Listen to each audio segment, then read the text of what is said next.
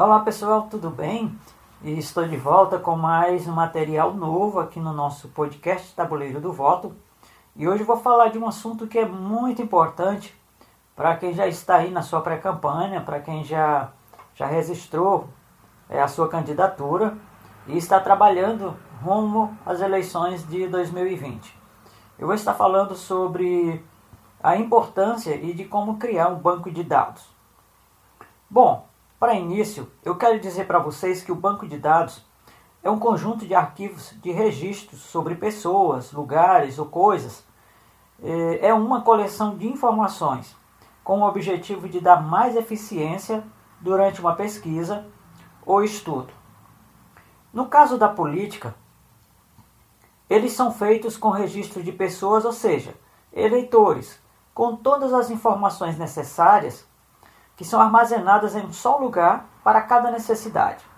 Quanto mais informações você obtiver dos seus contatos, mais valioso fica seu banco de dados. Essa base de dados de eleitores é uma das ferramentas mais importantes para garantir o sucesso nas eleições e para solidificar também os, os mandatos de políticos já eleitos. Porque o banco de dados ele não é só importante para quem vai estar é, na campanha eleitoral, ele também se faz importante e fundamental para quem já está com mandato, para trabalhar no seu gabinete. É, as diversas demandas e ações também é, junto ao eleitor, junto ao seu público.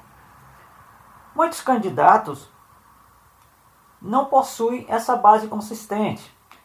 Eles acreditam que construir um banco de dados é uma missão difícil, mas é nessa ferramenta que se armazena um dos bens mais preciosos para um político, que são as informações sobre os eleitores. Porque isso inclui nome, telefone, endereço, classe social, gênero, religião, escolaridade, profissão e região. Então permite manter a organização de tudo o que for coletado em um só lugar e com ferramentas seguras garantindo também o acesso de várias pessoas, ou seja, de toda a equipe, através do acesso de login e senha, porque isso vai dar mais segurança e o controle dos acessos é, com maior confiabilidade.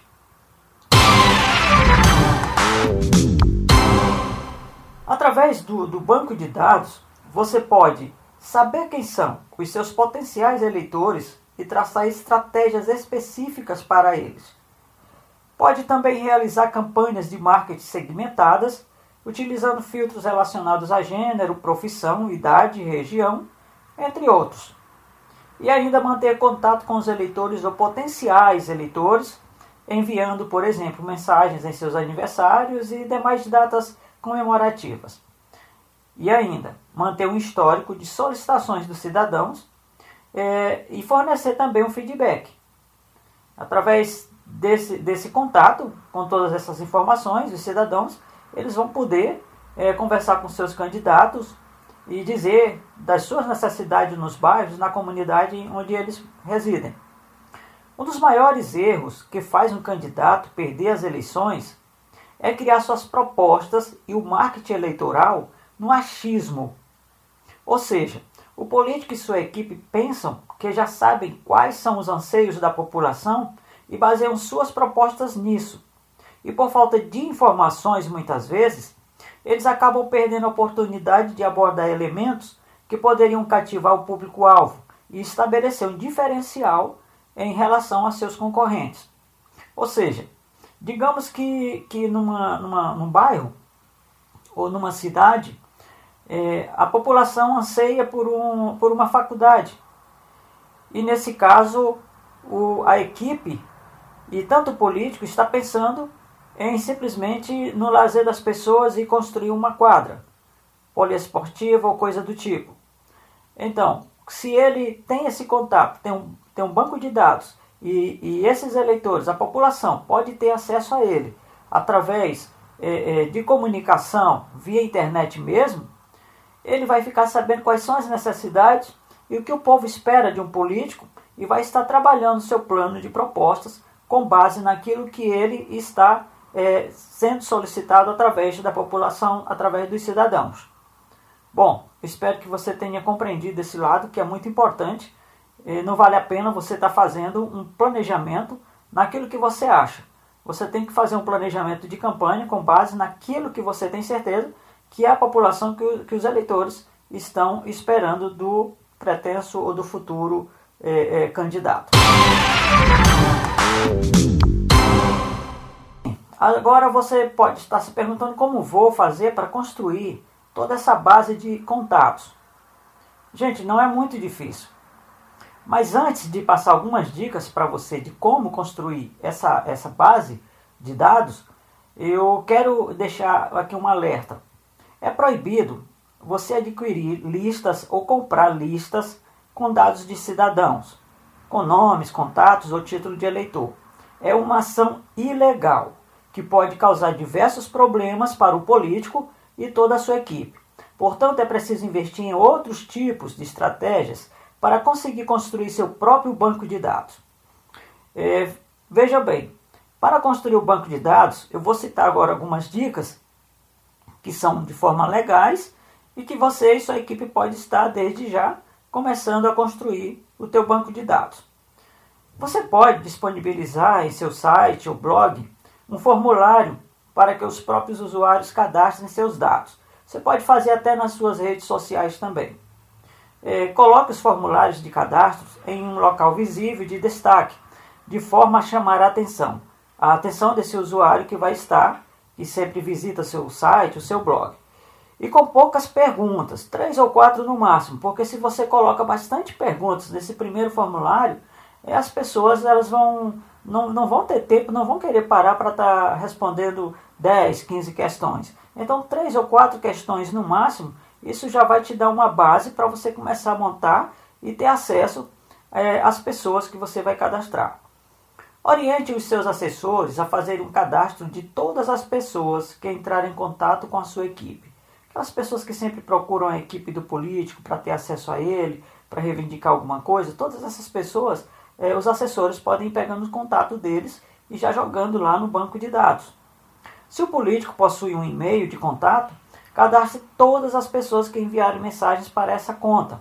Então, todas as pessoas que mandarem um e-mail para o candidato, você pega aquele endereço de e-mail e já vai cadastrando também.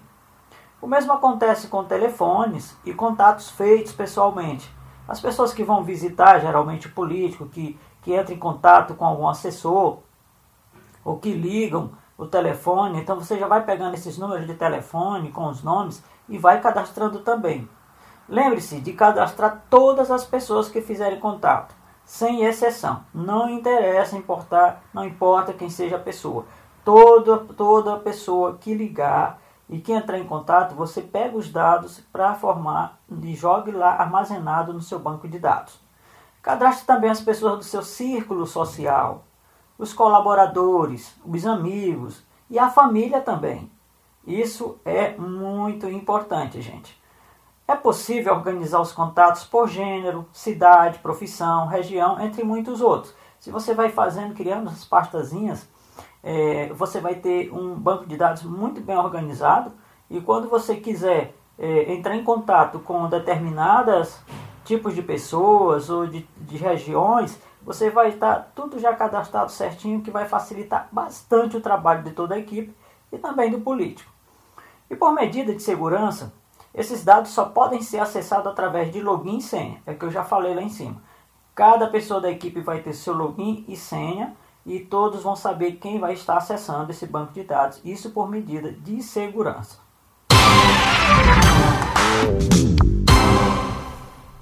Agora, quando começar a construir um banco de dados?